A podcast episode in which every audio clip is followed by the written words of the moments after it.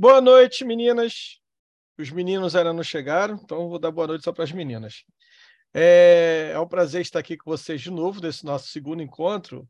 Olha que coisa interessante, né? A proposta é a gente fazer uma leitura de Lilith, né? Essa é a, essa é a, é a proposta. Avisa para o pessoal lá, Priscila, se você puder lá no grupo, que o link é o mesmo. É, é que o link, é o pessoal está perguntando o link, o link é o mesmo. Se puder a, a, me ajudar nisso, eu vou ficar. Oi, amor, tu comecei a ouvir a palestra. O que, que você disse? Oh, só não esqueçam de desligar o microfone quando vocês entrarem. Tá bom?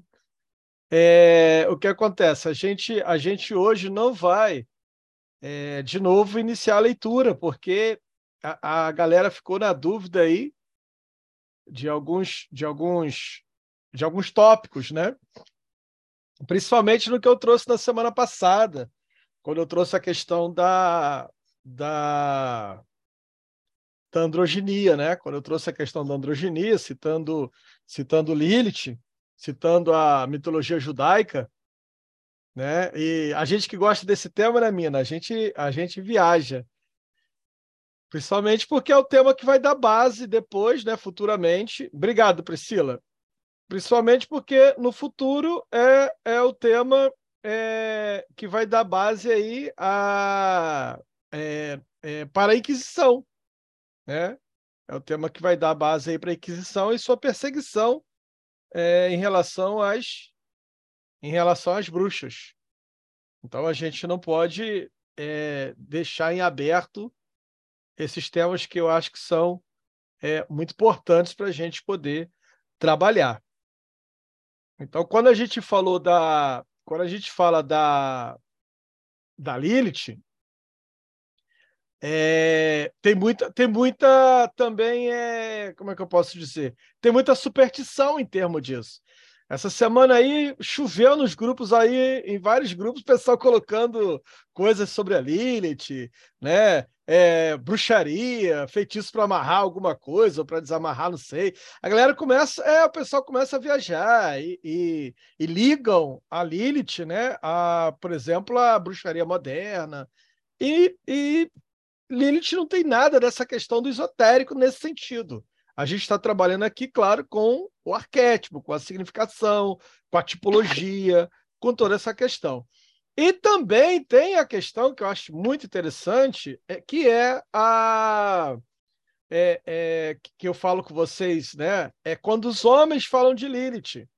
Quase sempre com a conotação da Lilith, né? Teve até um videozinho que, se não me engano, foi meu amigo Erlon que colocou, de um, de um rapaz, onde ele fala de Lilith e tal, e aí aquela coisa toda da Lilith que não quis se submeter ao Adão, papá, aquele discurso que a gente já conhece, a gente vai falar aqui, e aí coloca, não, porque a Lilith, é, depois ela com inveja da Eva se transforma na serpente.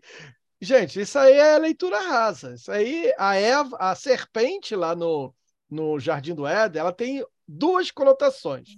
Uma é a sexualidade feminina reprimida, né? Eu até falei isso na semana passada e também é, eu falo isso no canal do meu no meu canal de podcast, eu tenho um áudio específico só sobre isso.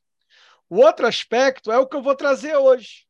Por conta dessas coisas, do andrógeno que eu trouxe de forma muito rápida, as pessoas não conseguiram compreender, é, alguns até ficaram na dúvida, e por conta da serpente, desse videozinho que eu achei interessante, Elon, que você colocou, né, é, do rapaz falando da Lilith contra a serpente, é que eu vou trazer então. A gente não vai iniciar nossa leitura de Lilith hoje de novo, porque não vai dar tempo. A gente vai, eu vou trazer de novo dois textos importantíssimos que vão trabalhar nessa configuração. Existem dois textos importantíssimos, dois livros importantíssimos que vão trabalhar com isso, que é o, tre o, o texto do Midrash, né? Para quem trabalha com o Antigo Testamento, é, o Midrash é importante, principalmente o Midrash Rabá 1, que é do, que é do século 8, né? o Midrash Rabá, e vou trazer a Kabbalah judaica, para também trabalhar a questão do feminino, que quando a gente fala de Lilith, o Lilith não é uma pessoa, gente. Eu quero que vocês entendam isso. Assim como Adão não é uma pessoa, assim como Eva não é uma pessoa, E é claro que, ouvindo assim, a, a galera da teologia né, vamos dizer, da, da religião que foi ensinada dentro do conservadorismo, fundamentalismo, na literalidade da escritura, acaba estranhando isso. Só que quando você vai para a teologia judaica, nenhum judeu em sã consciência tem a mesma é, percepção, por exemplo, que o cristianismo tem. Uh, que o cristianismo conservador tem, né? Porque não é o cristianismo é, protestante. Que o cristianismo conservador tem, que é a existência literal de, do Adão, da Eva, do mundo sendo criado em sete dias, aquela coisa toda da literalidade. Numa matemática louca que dá ao mundo 12 mil anos de idade. agora, agora imagina, Erlon, imagina que alguns amigos nossos estivessem escutando isso aqui, o pessoal do criacionismo ia ficar doido, né? principalmente ali do, da teologia estadunidense. Uma matemática doida que eles dão ao planeta, que tem milhões de anos. 12 mil anos de idade. E eu não sei nem como é que eles enfiam os dinossauros no meio desses 12 mil anos, né? Por causa da leitura literalista do texto. Então, assim, nenhum judeu faz leitura literal. Para os judeus, o Gênesis é uma narrativa é, cosmogônica, ou seja, uma narrativa mitêmica que tenta explicar a partir de metáforas, a partir de, de dos mitos, a origem do mundo. Então, Adão, no, no Midrash, a palavra né? Quando diz assim. Ou seja, aí já começa assim as diferenças entre a Bíblia judaica e a Bíblia, aí a Bíblia uh, que a gente pode dizer assim, a Bíblia cristã, né? Porque a boa parte da Bíblia cristã ela é pautada na, no grego, na Septuaginta, enquanto que o, o, a Bíblia judaica ela é totalmente é, escrita em hebraico e tem uma conotação mitêmica, ou seja, metafórica enquanto que quase sempre a leitura que os cristãos fazem é uma leitura literal. Por isso que é chamado de fundamentalismo, que é uma leitura literal. Então, sete dias é sete dias mesmo, de 24 horas, segunda, terça, quarta, quinta, sexta. Então, é como se Deus tivesse começado a fazer o mundo no domingo, terminou na sexta descansou no sábado. Né? Então, é, e faz essa leitura, esquecendo que existe uma série de conotações. Por exemplo, os dias judaicos é, são diferentes dos dias cristãos já que o nosso calendário é solar e o calendário judaico é lunar. Já começa por aí. São os calendários deles são lunares, o nosso é solar. Então as datas nunca são as mesmas. Começa por aí. Mas isso aí é uma outra explicação, que é uma explicação fácil que vocês encontram aí no, na internet, no Google. Uh, a principal questão que eu quero trabalhar aqui é que, lembra que eu falei com vocês das quatro fontes? Então, ora vai aparecer Iavé, ou Javé, né? É, e aí eu quero, como eu vou trabalhar com a Kabbalah, eu quero trabalhar bem as letras, que é o Yud, Re, Vav, Re. O que, que é o Yud, Re, Vav, Re? As quatro, as quatro consoantes hebraicas, né? Y, H, W, H. O Yud, Re, Vav, Re. Que, os, que perdeu-se a, a pronúncia, né? Perdeu-se a pronúncia porque um judeu nunca pronunciava o nome de Deus era, era pecado pronunciar o nome de Deus, né? Um, dos da, dos doze, uma das doze, dos dez mandamentos era não pronunciarás o nome do teu Deus em vão. Para que não corresse o risco de que a pronúncia fosse em vão, eles nunca pronunciavam. Então, a, a, a coisa mais próxima que a gente tem na transliteração vocálica é Iavé ou Javé. É a coisa mais próxima que a gente tem. Do Yud, Re, Vav, Re. Só que, quando você vai falar do é, Yahvé, quase sempre a tradução é Adonai ou Elohim. Então, lá no Antigo Testamento, a gente tem Elohim e a gente tem Javé, as duas entidades mais antigas que estão lá presentes no Antigo Testamento. Né? Sendo que Elohim é o que eu vou trazer as conotações para vocês aqui. Quando a gente vai lá no, no, no Midrash, e a gente vai trabalhar o Midrash aqui agora, e eu vou, eu vou invocar a árvore da vida. Então, vocês me dão licença que eu vou trazer a árvore da vida para cá. Eu até tomei cuidado de botar lá para vocês gravarem. Essa é a árvore da vida. A árvore da vida é a base da Kabbalah judaica. Né? Porque na Kabbalah judaica, cada letra é um, tem um significado imenso. Porque cada letra também é um número. No hebraico, é mais ou menos igual aos romanos, onde letras e números são a mesma coisa. Então, cada letra tem um significado oculto. É isso que, o, que, o, que a Kabbalah judaica trabalha, com a questão oculta. Para gente que trabalha com as pautas feministas, Né? Isso é importante demais no Antigo Testamento, porque o patriarcado está lá, o patriarcado está lá, mas o feminino está oculto. O feminino também está ali, mas está enquanto resistência. E essa resistência é mesmo a insistência de continuar existindo, só que de forma oculta. Né? Então, uh, é, nesse aspecto, por exemplo, Israel é muito parecido com a China. Eu que sou apaixonado pela mitologia chinesa, né? O patriarcado na China está lá enraizado. Mas o feminino reside a partir do quê? Da mitologia. Porque todos de os deuses mais importantes da China são femininos. Né? Começando pelo próprio, pelo próprios espíritos, são, são dragões.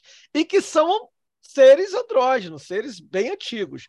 Então, assim, a, a, o, o patriarcado está ali, mas o andrógeno está presente, o que fala de um equilíbrio. Então, quando a gente vai para a árvore da vida, quando a gente vai lá para a Kabbalah judaica e vamos trabalhar o Midrash, o Midrash diz assim: lembra do texto que eu trouxe para vocês semana passada? E façamos o homem, a primeira parte, o primeiro Gênesis, Gênesis 1, 26, que começa. E Avé disse, né? Que Avé é esse? Yud Revavirê.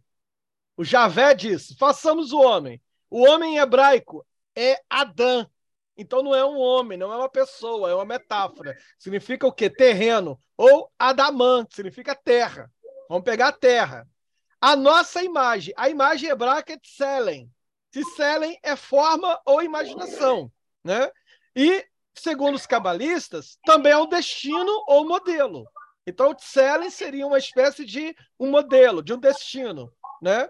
é, o molde, o vestido da luz ou o corpo da glória, ou a coroa que se perdeu na queda, mas que foi devolvida a Moisés. Lembra aquela passagem que conhece a Bíblia? A passagem do Moisés subir no monte, e quando ele desce, as pessoas não conseguem olhar porque ele estava com o rosto aformoseado. A palavra que se usa ali, que é a palavra que diz que Moisés estava com o rosto, é uma palavra que significa Moisés com chifres, cornuto.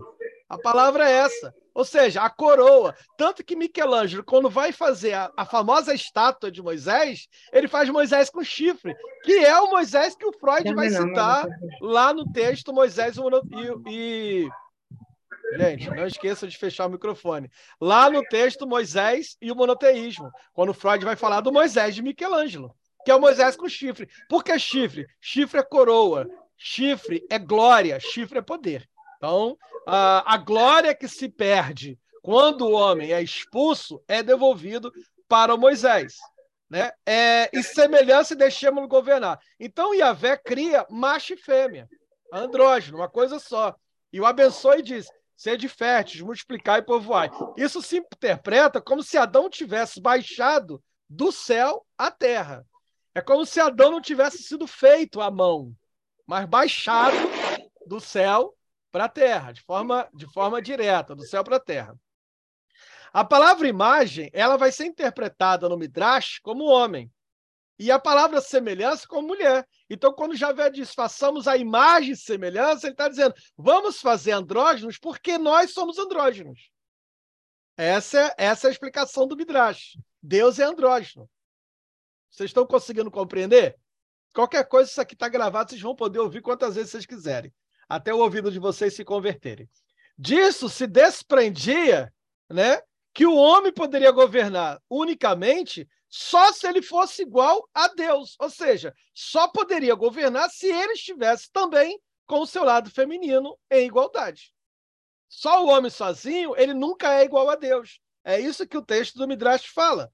Para ele ser igual a Deus, ele precisa ser andrógeno. Ele precisa, para ele ser o reflexo de Deus. Ou seja, Deus também é andrógeno. Essa dedução é, que não aparece específica na literatura rabínica do Midrash vai ser encontrado na Kabbalah. E aí tem um texto, um livro muito interessante, eu, eu acho que ele não tem ele em português, que é de um pesquisador, de um historiador, que é o Rafael Patai, que é o livro A Deusa Hebraica. Rafael Patai é um pesquisador, é um antropólogo, um arqueólogo, que lá na década de 60, é, nas suas pesquisas, chegou à conclusão que Javé, esse Javé do Gênesis, esse, esse primeiro Javé, ele tinha uma consorte, ele tinha uma esposa. E uma esposa, lembra que eu falei com vocês que as primeiras imagens de Javé tinha uma mulher ao lado? Essa esposa não é ninguém menos, ninguém mais do que a Será. Gente, se a gente, quem conhece o Antigo Testamento sabe que a Será é a pedra no sapato do patriarcado judaico, porque o tempo todo eles estão lutando contra ela. Tanto é que lá no livro de Primeira Reis, o texto diz que Manassés né, é, peca porque ele coloca a Será dentro do templo. Existia uma imagem de Asherá dentro do templo. E as mulheres judaicas no templo fazendo roupa, vestindo Asherá. Vestindo a Será. Por quê? Por, quê? Por que esse cuidado todo com a Será? Porque a Será não é ninguém menos, ninguém mais do que a própria esposa de Javé. A Será é uma figura cananita que lá no, no, no, no Hexateuco é a esposa de El, é a esposa de El. Ora, se vocês lembram que eu disse para vocês, né, que quando o, a, a, o pensamento de Javé está sendo construído, é, é, é, um dos nomes de Javé é El. El Shaddai, El Shammah, El Elohim. E a Será é a esposa de El. Tanto é que Josias, faz, fazendo uma reforma no templo, né, pega a Será e quebra. Está lá no livro de Primeira Reis. Você pega o livro de Primeira Reis, está isso o tempo todo de forma bem clara. Durante 40 anos em Israel, a Será foi a esposa de Javé. E aí, aí, depois disso, o pessoal nem dorme mais essa noite. Durante 40 anos, não foram 40 dias, não. 40 anos, a Xerá vai estar sendo o tempo todo combatida pelo patriarcado, combatida, até chegar o momento em que não tem mais o feminino no, no, no culto já vista. Não tem mais. Mas isso não é retirado da noite para o dia. Porque as mulheres continuam resistindo. Dá mole e elas botam a cheirar de volta no templo. Gente, a gente está falando do templo de Jerusalém. A gente está falando do, do espaço mais sagrado que os judeus já tiveram. E, no entanto, havia lá dentro do templo a imagem de Asherá. Para chegar a estar dentro do templo, é porque havia toda uma tradição que insistia no culto da deusa. É disso que a gente está falando, da deusa. Por isso que é, eu dei um seminário um tempo atrás, que eu digo assim: se lá no princípio era o verbo, antes do verbo havia a mãe. A Deus é mais antigo que o Javé. Então, no princípio havia o verbo. Eu escrevi isso na minha Bíblia uma vez, botei assim, e antes do verbo havia a mãe. Está lá na minha Bíblia do peregrino, está escrito assim na minha Bíblia hebraica, mas antes do verbo havia a mãe. Porque está lá, a gente precisa entender como é que essa evolução né, do patriarcado e do cristianismo e do judaísmo vai acontecendo. É uma briga ali entre né, o, o, o feminino e o patriarcado tentando se estabelecer enquanto patriarcado. É importante a gente falar isso, Priscila, porque quando a gente vai lutar contra o patriarcado, na maioria das vezes se toma como se fosse uma coisa eterna. Olha, gente, o patriarcado ele tem o patriarcado ele é um processo histórico. E se ele é um processo histórico, se ele se evolui historicamente, então ele tem início. É disso que a gente está falando. Por que, que, é importante estudar Lilith? Por que, que a gente está estudando Lilith? Porque a gente está mapeando o início do patriarcado. Isso causa coceira em alguns, causa incômodo? Claro que causa. Eu sei. Mexer em textos sagrados é polêmico, eu sei disso. A maioria já me cancelou dos seus grupos, eu sei disso. Entendeu? E ela é mais falar do feminino, que foi banido, que foi excluído. Aí, aí é que você. É, por exemplo, por que, que eu tenho muitos amigos meus teólogos? Cadê eles aqui nesse grupo? Não estão, não vêm. Não vêm. As mulheres estão aqui, mas cadê os homens? Tirando o Erlon e mais uns dois ou três aí, não vem. E são gente que tem conhecimento, que eu poderia aqui dialogar na, a partir do hebraico, uma série de coisas, que eu até gostaria que estivesse aqui. Oi. Eu sou da teologia. Olha o Leandro aí. Que eu até gostaria que tivesse aqui. Que pontuasse mesmo algumas coisas, mas não vem. Não vem por conta disso, porque a gente está é, pontuando a origem do patriarcado. Como processo histórico ele tem início. E se tem início, Leila, tem fim.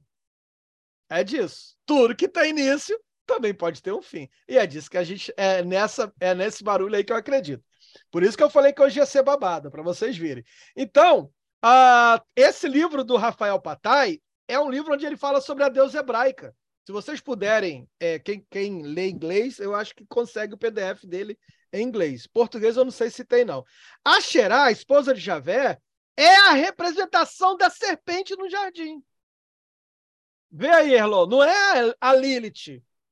É a Xerá. A Lilith é uma das representações, é uma das representações do feminino que existe. Mas a Xerá é a representação legítima da serpente no jardim. Ela é mencionada 40 vezes no Antigo Testamento. Não é um versículo isolado. O pessoal diz, ah, a Lilith é mencionada só lá no livro de Isaías. A Lilith, sim. A Será, não. 40 vezes no Antigo Testamento. E tinha uma figura representada dela, represent... representando ela dentro do Templo de Jerusalém. Então, é uma figura antiga que tem essa, essa representação simbólica lá dentro do Templo de Jerusalém. A, esse culto à deusa Aserá, ela ela estava situada a partir de estatuetas femininas dos antigos israelitas que representavam traços maternais, seios fartos, é, os, a, a, os ventres grávidos. Lembra que eu falei com vocês? A própria visão de Isaías com seio, de, de Javé com seios, que já é a fusão de Javé com Axerá, a valorização dos atributos femininos considerados divinos, tudo isso acontecia em santuário ao ar livre, nos topos das montanhas, evidenciando aí uma profunda ligação com a natureza. Axerá é, seria uma forma de reverenciar a fertilidade feminina e o papel da mulher, com a árvore como símbolo disso tudo. Vejam que a árvore da vida cabalística resiste até hoje. Quem é, o que é a árvore? Essa árvore que eu mostrei para vocês aí é a Xerá. É a árvore que resiste dentro do judaísmo até hoje. Entende? É, por exemplo, graças à arqueologia, hoje se sabe que o sítio arqueológico de Kuntlet, é, Arut, no Sinai egípcio, perto da fronteira com Israel, era um local onde funcionava como ponto de parada de caravana e havia ali, havia ali um templo inscrição em hebraico, datado por volta de 800 anos antes de Cristo, é, no alto tem, tem no alto o pedido da bênção de Javé de Samaria e da sua esposa Será. Tem inscrições, foram, a arqueologia encontrou isso. Estou falando para vocês aqui, não é, não é, não é videozinho de YouTube, não, gente. É arqueologia, é documentado isso, entende?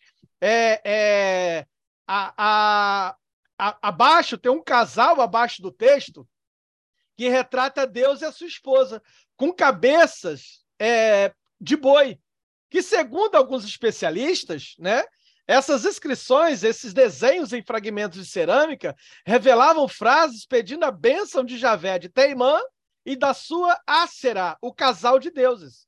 Existe até um, um desenho bizarro de duas figuras humanoides com cabeça de bovino, uma com traços mais masculinos e outra com traços mais femininos. Lembra que eu falei com vocês do Moisés com chifre?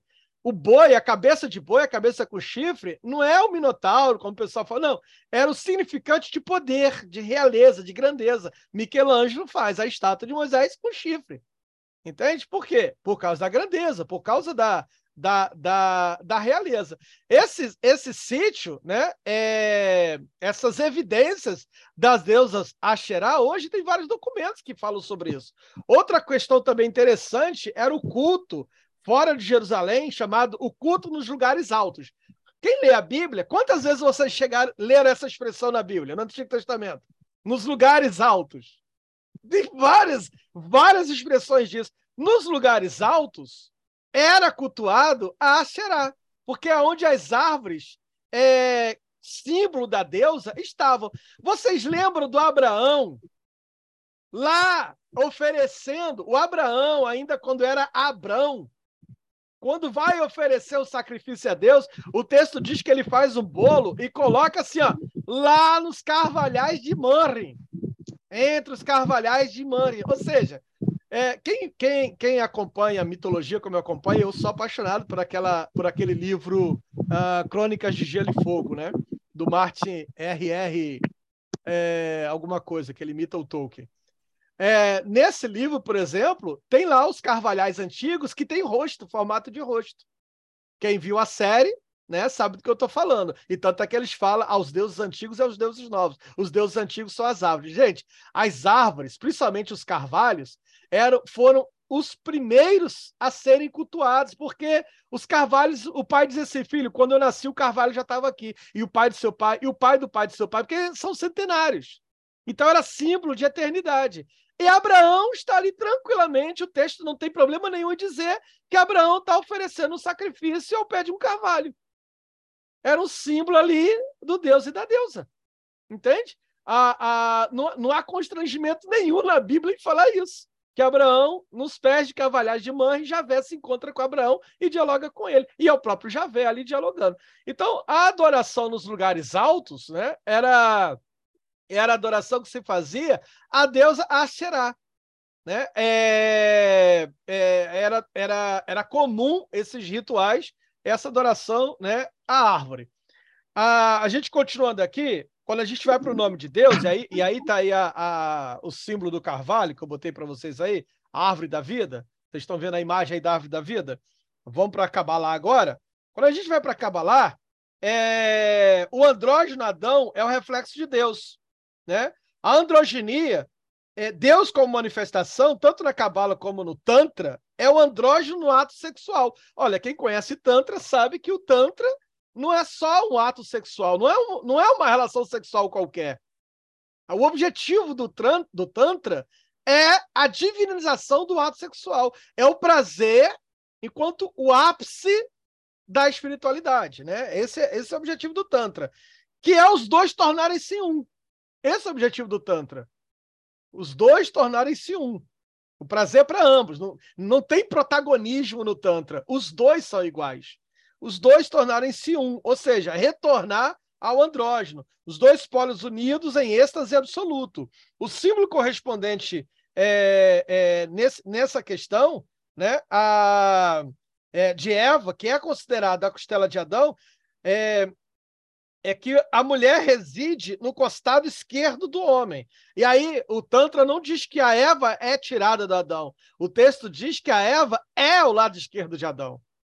Lembra que eu falei com você na semana passada que o lado esquerdo sempre foi, que aos poucos na, na teologia judaica vai sendo considerado o lado do mal? Porque é sempre o esquerdo onde está o feminino. A mitologia judaica vai dizer que é do lado esquerdo de Adão que a Eva é retirada. Daí o, o, esquerdo, daí o sinistro.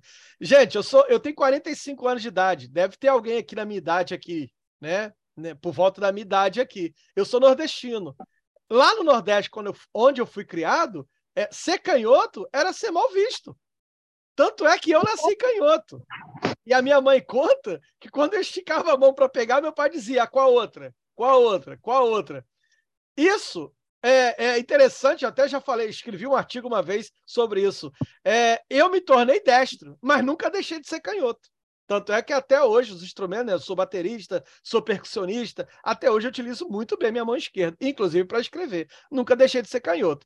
Como as deusas são boas para comigo, me deu duas filhas canhotas. Minhas duas filhas nasceram canhotas. Todas duas são canhotas. Mas o canhoto, a, a, por exemplo, a, na criminologia de Lombroso, era mal visto.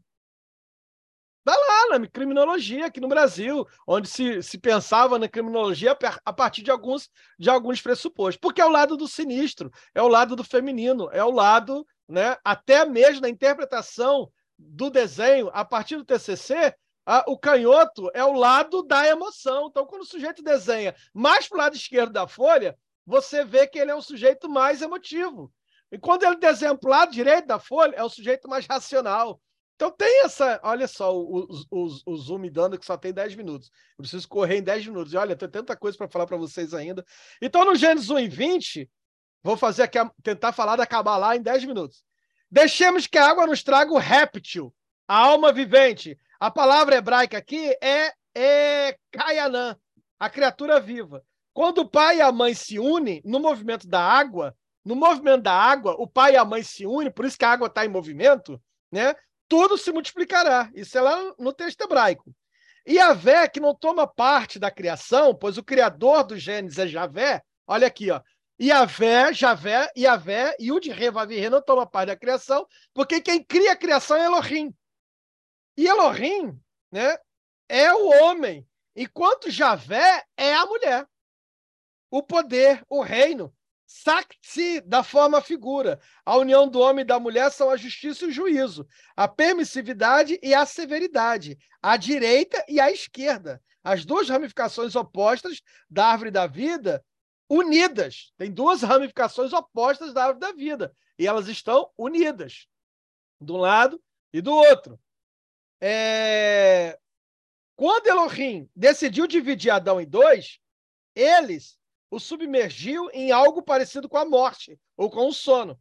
Criou-se a mulher da parte esquerda de Adão, ou da sua metade inferior, e Deus lhe deu forma. Adão ficou recompensado por sua operação, e o andrógeno aparece agora como uma mulher e um homem unidos. O corpo se unifica mais uma vez, como a árvore da vida, que alimenta todos os seres. Os animais descansam à sombra de seus ramos, e nele nidificam as aves. Então, a emansão de Deus, chamada Êxodes, e aí tá lá na árvore da vida o Iesod, vocês vão achar aqui o, o, o Iesod. Vocês estão vendo a mãozinha que eu tô aqui do, do meu do meu do meu computador? Vocês conseguem enxergar a mãozinha não, né? Sim, não, não. Não. Então tá, Iesod. Iesod é a segunda bolinha de baixo para cima. A primeira é Malkut, a segunda Iesod. Iesod é a fundação. Na árvore da vida é a fundação. O Iesod, que é a fundação, que é o, é o fundamento, representa o falo. O justo é o falo, é o homem, é o masculino, que penetra na emansão inferior, que é a que está abaixo, Malkut, que é o reino, a misericórdia, a vagina. Então veja que aqui na simbolização, Yesod que está acima e Malkut que está abaixo. Mas não no sentido de submissão nem de subalternação, porque estão ligados, estão androginados. Então não é a mulher como, sub, como, como algo inferior ao homem, porque é a raiz. Makut é o reino, é a raiz, que é o feminino, que é o centro, que é Jerusalém e que é a justiça. Então veja que a vagina, que é Malkut, é o reino, é, é o símbolo da, da, da Ione. Ione é a vagina. E Iesad, fundação, eu falo, a vagina seria o próprio Jerusalém. Os exércitos de Deus são as duas emanações. Aí do lado você tem Rhodes, que é esplendor e majestade, à esquerda, né? E do outro lado você tem Nezá, que é vitória à direita, que são os testículos na árvore da vida, que guarda os olhos consagrados, que provém da parte superior, da parte esquerda da análise ou da severidade, que é o que? Gevruhá, que é justiça e julgamento e da parte direita da síntese da misericórdia, que é Reset. Todo fruto, diz o Zohar, emana da cabeça masculina, quando se mantém a respiração, que é uma metáfora do prazer sexual. E as sementes brancas masculinas e as vermelhas femininas se fundem. E aí está lá no livro de Eclesiastes. O justo entrega o fruto como uma palmeira. O lingam, que é o falo, e se faz hermafrodita. Então o Zohar vai dizer assim, é, é, das variações de Museu acerca do andrógeno. Ela se agarra ao costado do homem e chama meu amor, minha companheira perfeita. Isso está lá no livro de no livro de Cantares. Só que está a tradução errada, não é minha companheira perfeita. A tradução correta, porque a palavra hebraica é tamatsi, é minha irmã gêmea. Porque não é, não é companheira, é minha irmã gêmea. Quando Cantares, né, que é um livro sobre sexualidade, que é um livro sobre amor, o, o, o, escritor ele não diz que encontrou uma mulher, ele não diz que encontrou uma companheira, ele diz assim: eu encontrei a minha gêmea, eu encontrei a minha parte que estava perdida, né, que é o Talmatsi, está lá no Zohar. E acrescenta que as almas que o corpo divino contém unem o Ligam e o Ioni. Ligam, o falo, Ioni, a vagina. Gente, quem, quem trabalha com o feminino sabe que o ione, né, a palavra própria ione, é a vulva, é, é o contexto inteiro, né? Que é a justiça. Olha bem que na árvore da vida, ione é justiça, é o Jevurá, justiça. É a justiça que vem da mãe. Eleva-se até a aureola da lua, onde observa o que vem. Plenos de júbilo, acende, se une e se separa. A lua os atrai e derrama sua luz. Está lá em Absebução Inclusive, a macieira de Muzil responde aos textos cabalistas, que identificam a glória de Deus com o horto da macieira de Cântico dos Cânticos. Olha a mulher falando lá no horto da macieira. Meu, o meu amado é o tronco. Eu vou pegar a macieira e vou comer. E é uma relação ali o quê? Que nada mais é do que uma relação oral. A, a, aliás, a sexualidade oral, é, o sexo oral em Cantares é do início ao fim. A mulher começa, beije-me com um beijo da sua boca, porque o beijo da sua boca é muito mais gostoso do que o vinho. E aí ele diz assim, eu, e o homem diz, eu vou deitar vinho no teu umbigo. Mas a palavra umbigo no hebraico não existe. Os tradutores colocam umbigo porque seria radical demais para os ouvidos puritanos a palavra hebraica correta, que é ioni, ou seja, vagina. Entende? E aí quando ela fala, eu vou botar a sua semente na minha boca, a semente é o sêmen. E ela diz: Eu vou engolir, porque lá no livro de Levítico era obrigado a engolir. Lembra do, do caso de Onã? Do cara que se masturba e coloca a semente, cai no solo, e ele é punido por Deus, porque não podia desperdiçar? Tanto é que vai virar o caso do, do onanismo. Então, ela fala: Eu engolirei a sua semente. Isso é tão claro no hebraico, né? mas os ouvidos puritanos não podem ouvir, aí por conta disso as metáforas. Né? Por conta disso, as macieiras, as romãs, a coisa toda. E aí coloca aqui, que eu só tenho dois minutos para acabar. A luz atrai, né? Ah, onde se une o homem e a mulher, né? Tá lá nos, no, no, na Zohar. No interior, ou o livro do esplendor, né? Que a palavra Zohar em hebraico é esplendor.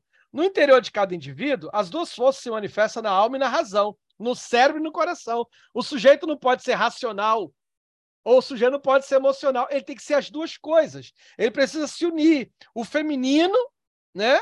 A, e que é a força esquerda, e etc. se considera na mística judaica como mal. Nos ensinamentos esotéricos, quanto maior a Yetzirah, mais poderoso é o homem. Ou seja, se lá na teologia judaica patriarcal o feminino é o mal e por isso evitado, no esoterismo judaico cabalístico, quanto mais feminino tiver no homem, mais poderoso ele se torna. É o inverso, é diferente, né? Mais poderoso é o homem que domina, olha a coisa, pois conseguindo dominá-la, ele se torna sua aliada. Não é o homem dominar a mulher, é o homem dominar o feminino dentro de si. Lembra que eu falei com vocês sobre a, a Cristeva, que é que trabalha muito bem a questão judaica, né? onde ela vai falar sobre o homem que, que, que controla o feminino dentro de si. Então, quando o texto diz dominar a mulher, não é dominar a mulher no sentido de subalternização da mulher, mas é domínio feminino que há dentro de você. Dominar no sentido de tornar aliado. E aí o texto do Zohar diz que o homem perfeito é aquele que domina os dois lados, que tem o seu lado feminino e o seu lado masculino em equilíbrio. Bom, já tenho aqui alguns segundos só, vai me derrubar a qualquer momento. Essa é a árvore da vida. A gente trabalhou hoje o livro do Esplendor, Zohar, a gente trabalhou o Midrash e a gente trabalhou a Kabbalah. No nosso próximo encontro, eu vou falar sobre esse esoterismo e esse feminino, isso tudo, lá no livro do Novo Testamento, lá com o batismo de João Batista, com as cartas de Paulo, que é para a gente escandalizar mais ainda os ouvidos puritanos. Até o nosso próximo encontro, gente. Beijo! Nossa, o tempo passa correndo demais. Encerrar aqui. Os minutos estão encerrando.